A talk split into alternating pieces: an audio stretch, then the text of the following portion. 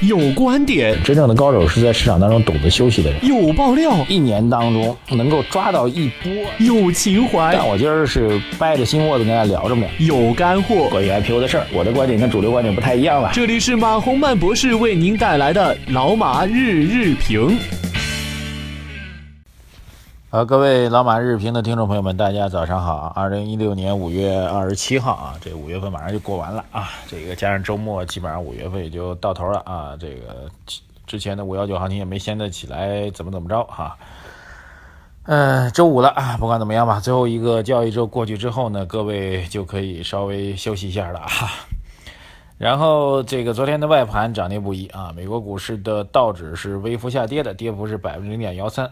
啊，连续两根大阳线之后呢，出现了高位的一个回调，那么下降趋势线呢依然是存在的啊，因为这次的反弹啊没有冲过前期的一个反弹的高点啊，前期的反弹高点是在五月十号啊，现在来看呢，这次反弹没有超过五月十号的高点，那么也存在如果不能够继续涨的话，美国股市就是反弹高点会逐步下降啊，所以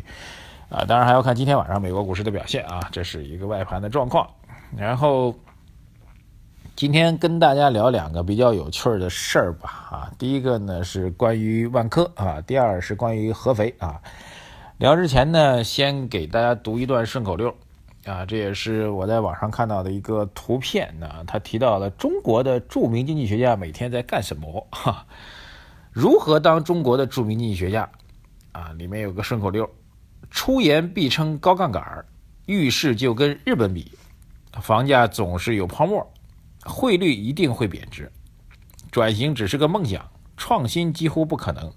坏账一定烂成堆，经济可能要崩溃。哈，大家不知道听清楚了没有？呃，我参与的所谓的高端的财经论坛比较多，那么这个说法是大体上是存在的啊，绝大多数的所谓的经济学家或者这个财经人士吧。其实，在发表演讲的时候，都喜欢讲一些关于这个啊经济形势不太好，各种问题啊，然后就要糟糕等等等等哈，呃这样的观点吧。这个语不惊人誓不休啊，这种状况的确存在啊。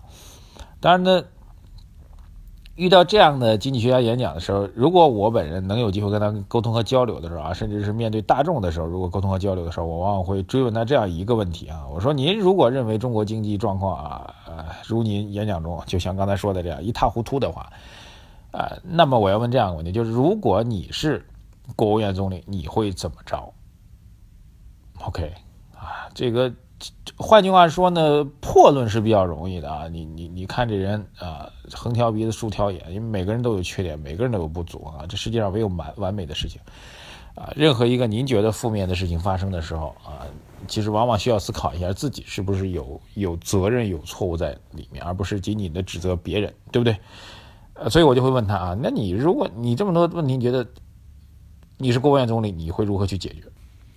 然后根据他的回答，就可以判断出来这个经济学家到底有多大的本事啊？是在那里继续坐而论道呢，还是啊继续在批判啊？还是真的能够有一套比较有效的一个理论啊？对，这是这是一个比较有趣的一个现象啊，就是关于经济学家啊，呃，所以我们觉得更多的应该是立论。啊，比如中国经济，呃，这个我我我觉得中国经济有几个亮点啊。第一个，我觉得供给侧改革是对的啊，各位一定要注意，供给侧改革是对，并不是因为我们最高领导层现在在提供给侧改革，所以我就说供给侧改革是对的，不是这样啊。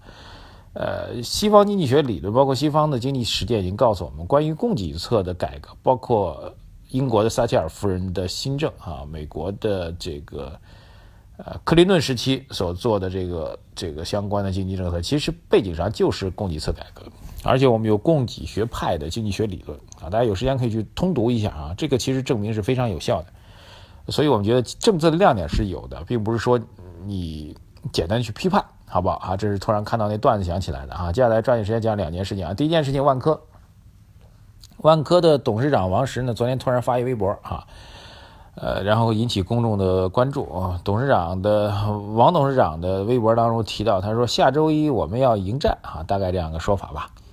然后很多人都以为万科下周一要复牌了，然后所有人做的推测都是万科假如在下周一复牌的话，会有几个跌停板哈。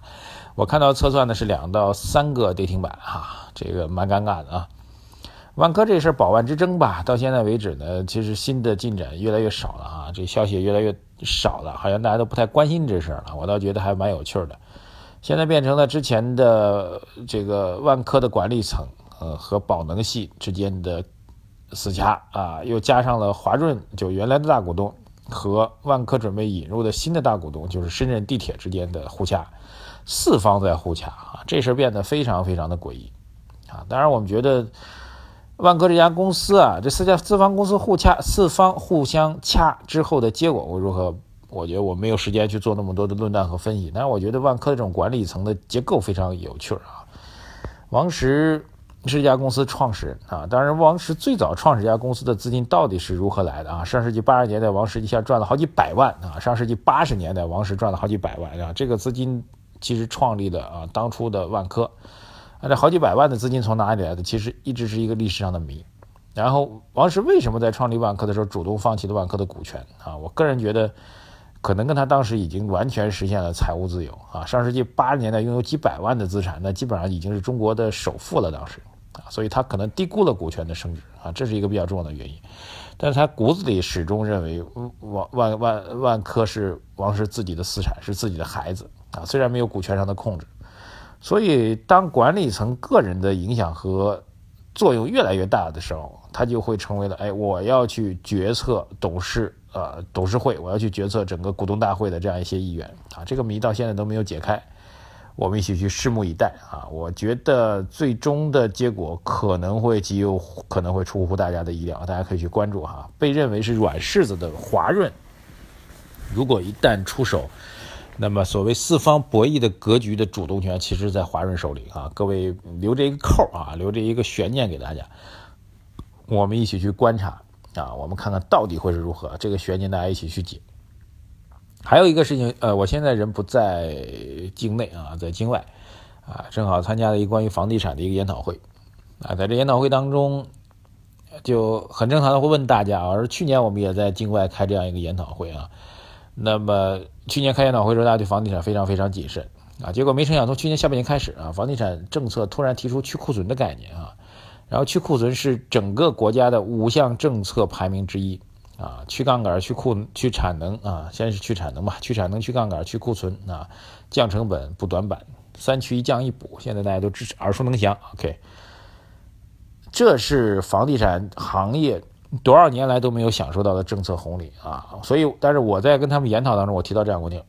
各位认为这个红红利啊，所谓的红利到底能够延续多久？这就会成为了一个问题啊！这个问题从现场做房地产开发的一些企业的回馈来讲，他们认为这个红利，他们并不乐观，红利能够持续很久啊！更多的看法就是，假如觉得这个市场。呃，有相关的红利的话，一定要抓紧时间让这红利早日兑现到自己的腰包里。OK，所以他们认为短期来说最好呢，呃，最多看到明年上半年。好，问了一下他们，最多看到明年上半年，然后尽快在这个时间当中把手头有的货出掉，啊，尽快是快速的回笼资金，快速回笼资金之后要不要再去拿地？啊，开发商的看法是完全不一致的。好的，这是我要给大家一个消息。然后关于房地产还有另外一个消息，就是合肥。作为今年上半年房价涨得最快的城市啊，有可能会出现限购政策，这也被视认为房地产红利的这个消失的一个重要的迹象啊。所以房地产现在的基本特征是，一线城市长期稳健的上涨态势可期。二三线城市当中啊，以二线城市为代表吧，主要要研究这个城市的这个房地产库存的状况。如果库存比较紧张的话，房价还能冲一冲。像合肥。房地产的库存时间啊，只只有一到两个月的库存的这个时间，所以未来房价还会出现上涨。如如果要想抑制这种房价上涨的话，唯一啊有效的或者政府极有可能采取的强力措施就是限购政策。所以市场的变化在房地产市场当中也是比较迅猛的。我们建议啊，我们对房地产的看法就是，除非在一线城市啊，其他的城市的话，房地产市场啊这个红利期是比较短的，不建议大家采用大规模的投资着地。啊，总体来讲吧，现在依然是今年二零一六年是一个投资小年啊，不管是股市投资、房地产投资等等等等，甚至包括美元和黄金的投资，相对的趋势判断的难度都是比较大的好吧？我们一起去努力和分享，谢谢大家。呃，再次呃，希望各位吧，把我们的微信公众号的相关内容啊，甚至我们的音频内容，也可以通过微信公众号去分享啊，让更多的朋友能够知晓我们的节目。谢谢各位啊，我是马红版，再次感谢各位的支持，谢谢大家，再见。